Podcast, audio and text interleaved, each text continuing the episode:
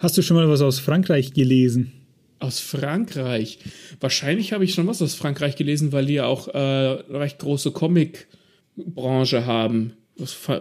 Spirou und Fantasio fällt mir gerade ein. Äh, wie heißen die? Clever? Clever und Clever? Irgendwie sowas? Clever und Smart? Clever und Smart. clever und Clever. ja.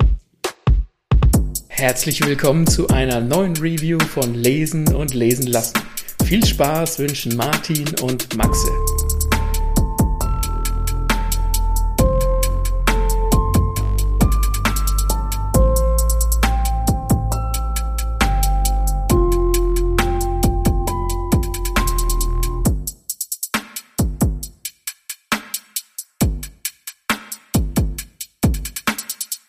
Wir sprechen heute über einen Sci-Fi-Roman aus Frankreich. Hatte ich noch nicht in der Hand.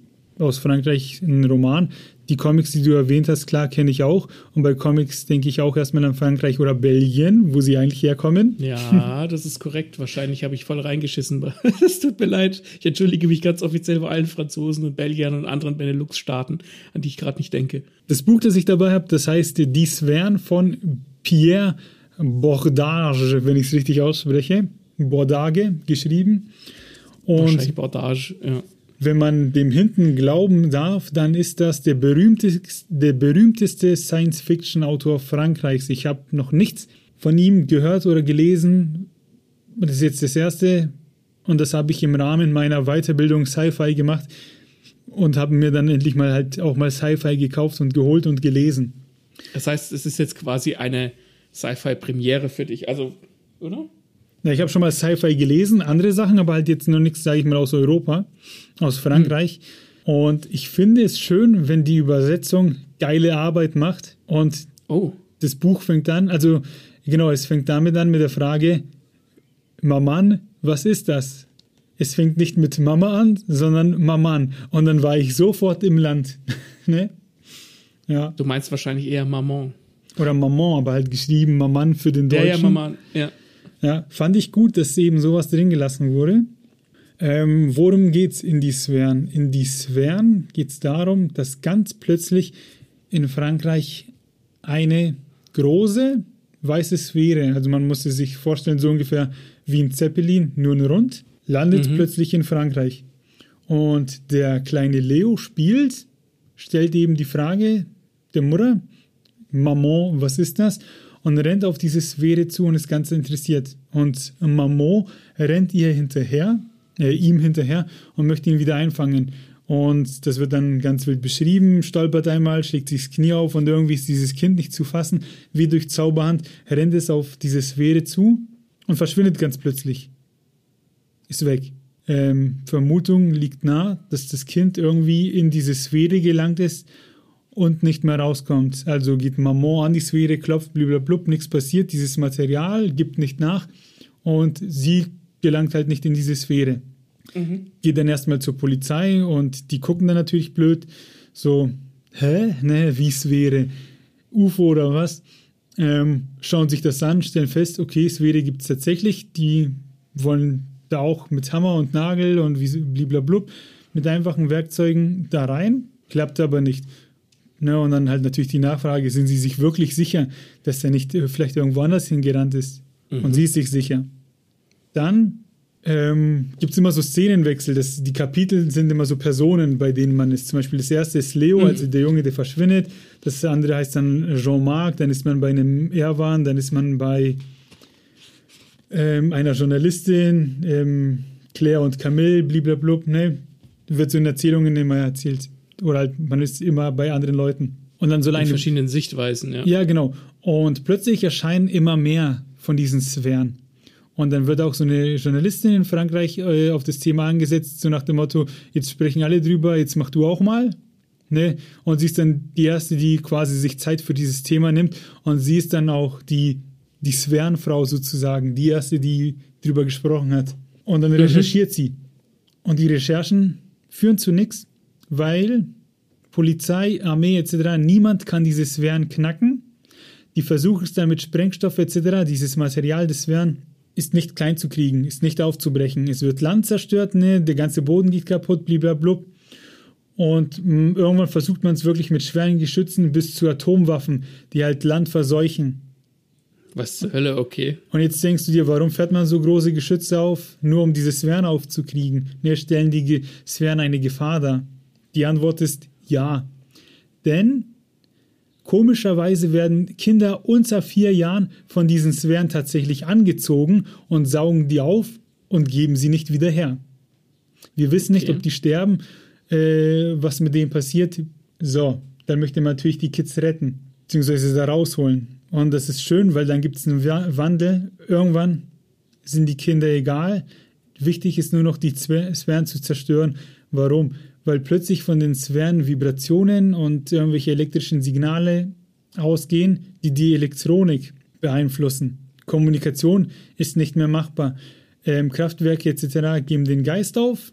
Irgendwann ist der Mensch so weit, dass sie wieder über Brieftauben kommunizieren müssen, weil sie sich ansonsten nicht cool. erreichen. Ne? Okay. Quasi moderne Welt, aber alles, was Elektronik zu tun hat, äh, ist nur noch beschränkt einsetzbar. Interessantes Gedankenspiel. Ja, okay. Das heißt, ne, das, die haben einen ganz anderen Reiz, die Politiker etc., plötzlich diese Sphären loszuwerden. Was wird gemacht? Und das ist heftig. Die Inder sind die ersten, die Waisenkinder mit Bombengürteln zu den Sphären schicken Was? Solange sie quasi unter drei sind, weil man halt weiß, okay, die Sphären nehmen die auf. Okay. Und was für Kinder werden da ausgewählt? Ich kenne jetzt diese Kasten nicht und will nichts Falsches sagen, da wird ein Begriff genannt. Auf jeden Fall sind das halt sozusagen so Waisenkinder, die niemand vermisst. So wird es auch in dem Buch gesagt. Und deswegen werden die geopfert. Und es gibt Leute, die dagegen protestieren, aber da du das Medial nicht mehr so hoch aufleben kannst, wird es erstmal auch unter Verschluss gehalten. Ne? Nur über Mundpropaganda okay. wird es weitererzählt. Und es gibt vermeintlich den ersten Erfolg, weil die Bomben gehen hoch in den Sphären und die Sphären sinken ein und werden dunkler, verlieren an Farbe. Und es scheint, dass es einen Impact gab, dass das wohl was gebracht hat. Aber nicht genug. Und es wird immer wilder, immer mehr experimentiert mit Kinderbomben, was halt ziemlich heftig ist. Ähm, es gibt immer Pro und Contra und dann gibt es Leute, die halt für die Regierung arbeiten und dafür sind, so nach dem Motto, das ist die einzige Lösung, die wir haben und die müssen wir quasi einsetzen und dann erforschen. Und dann gibt es Leute, die dagegen sind. Dann werden krasse Gesetze erlassen, die Isaac-Gesetze und die Kinder heißen dann auch die Isaacs äh, wegen so einem, oh Gott, ja, wegen so einem Phänomen. Lass, ich, ich kann nicht mehr sicher sagen, auf jeden Fall sind die Kids die Isaacs wegen dem Isaacschen Gesetz. Es sind auch die Kaze-Kids, weißt schon, wegen Kamikaze und so. Oh Gott, ja. Wie das so ist, kriegen dann halt solche Phänomene, Phänomene Namen. Und die Gesetze besagen dann auch, dass die Geburtenrate steigen muss und jeder Haushalt ist verpflichtet, äh, ein Kind unter drei abzugeben. Das ist ja, das artet ja komplett aus. Und das ist, finde ich, richtig Sci-Fi, weil Sci-Fi spielt ja mit technischen Problemen, die in der Moderne eingesetzt werden und mit denen es gilt, irgendwie umzugehen. Und das ist wohl der Weg, den man da geht und der ist halt scheiße und das ist dann die Dystopie, die dort herrscht.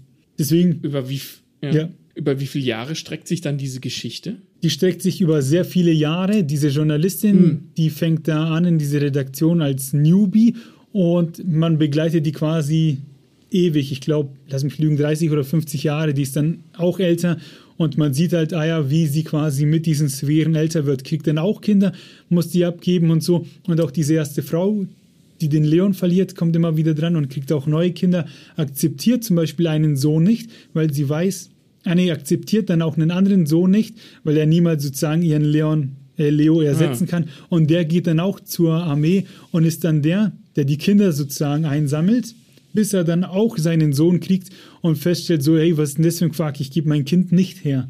Ne? Sowas passiert da. Und ähm, was wollte ich noch sagen? Genau, wenn ihr das bis dahin interessant findet, wenn ihr euch fragt, was hat es mit den Sphären auf sich, dann könnt ihr das zur Hand nehmen. Alles, was jetzt folgt, ist ein fetter Spoiler, weil ich sage, wie es ausgeht. Ich muss sagen, ich bin nicht zufrieden. Vielleicht seid oh, ihr es. Okay. Aber das ist das Thema dieser Sphären. Woher kommen sie? Was machen sie? Wie geht die Gesellschaft damit um, dass Kinder dahergenommen werden, ne, ihre Leben geopfert, um vermeintliche Erfolge zu erzielen, weil keine der Sphären gibt nach, ne? egal was für Bomben, egal wie oft sie es probieren. Eine Lösung ist zum Standpunkt jetzt, den ich euch erzähle, nicht gefunden. Okay. Ja. Und jetzt kommt die Spoiler-Sektion. Jetzt kommt die Spoiler-Sektion. So gut wie es anfängt, so schlecht hört es meiner Meinung nach auf. Hoppala. Weil eine, ähm, oh Gott, ich weiß gar nicht mehr, entweder die Journalistin oder die Frau vom Anfang kriegt da noch einen Sohn, den sie von Anfang an zu ihm halt eine distanzierte Beziehung aufbaut, weil es dann eben der Mhm. ist, den sie an den Staat hergibt und die anderen Kinder dürfen von ihr leben. Ne? So denken die Leute dann. Sie zeugen Kinder quasi und eins muss halt geopfert werden.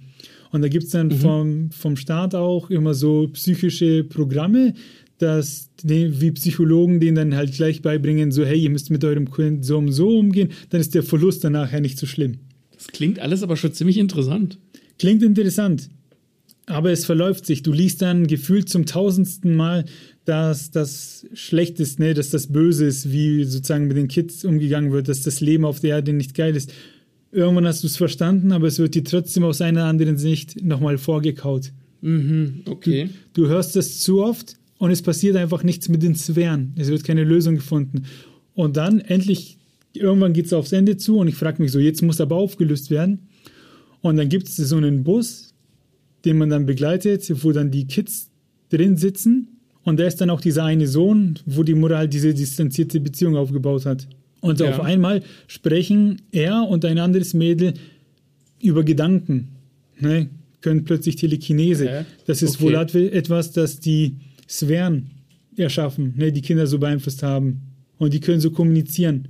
Und die Sphären im, äh, im Zuge der Rettung der Menschheit landen die Sphären zum Beispiel auf der Erde oder auch auf anderen Planeten, um andere Lebewesen zu retten und saugen quasi die Kids auf, um sie woanders hinzubringen, um damit quasi die Menschheit an einem anderen Ort weiter besteht. Und wo ist dieser andere Ort? Das können andere Planeten sein, etc. Ah. Nur nicht auf die Erde, weil die Erde hat sich abgenutzt. Und das wussten die Sphären schon vor 50 Jahren, als sie quasi gelandet sind. Und die Geschichte hört damit auf, dass die den Kinderbus dahin fahren, brechen ihnen Gedanken, freuen sich an, gehen da rein. Und dann ist es so, ja, und die Sphären haben beschlossen, jetzt dann wieder abzuziehen und fliegen weiter. Und die Erde hat quasi eine neue Chance, um das, was die verpasst haben, ne, ähm, richtig zu machen. Ende. Und da Äh? habe ich mich dann schon ein bisschen vor den Kopf gestoßen gefühlt. Hä? ja, Also, genau, genau. Also also- es, es hört halt einfach auf. Da kommen dann auch ganz viele Ufologen und philosophische Fragen werden aufgeworfen und sich gestellt. Ne? Und sind das Freunde, sind das Feinde? Viele behandeln diese Sphären als Feinde, weil sie ja die Kinder mitnehmen. Ufologen und so sagen, vielleicht kommen die in friedliche Absicht etc. Aber dass das Ende dann so einfach ist, dass die Sphären dann einfach gehen. Ja, dass sie halt einfach, ja. das heißt, die Sphären waren halt nicht böse, sondern gut und deswegen ist es in Ordnung, so nach dem Motto. Ja, genau. Ja, und dann muss man es halt hinnehmen. Ne? Da hätte ich mir schon irgendwie was anderes gewünscht. Bis dahin, ich sag mal so, die, erste, die Hälfte fand ich wahnsinnig gut und ab der zweiten Hälfte, wo die immer wieder halt vorgekaut wird, dass die Kinder gesprengt werden, wiederholt sich das alles. Und wir haben verstanden, dass es den Leuten schlecht geht. Und dann dieses komische Ende. Okay. Ja, dazu fällt einem nichts ein, ne? Nee, ja, also ich meine, weil das ist auch ein bisschen das Problem von Mystery-Geschichten, weil da hängt, steckt natürlich ein großer Teil Mystery drin.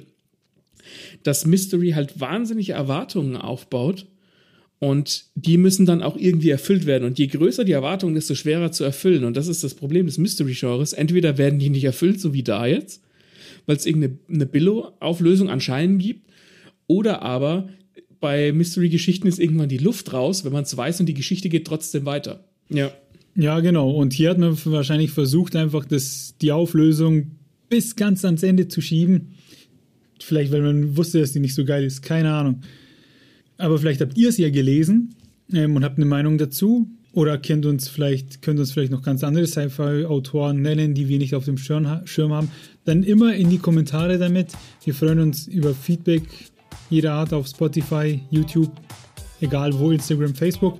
Und ansonsten hören wir uns dann beim nächsten Mal. Tschüss. Bis dahin. Ja. Bleibt gesund.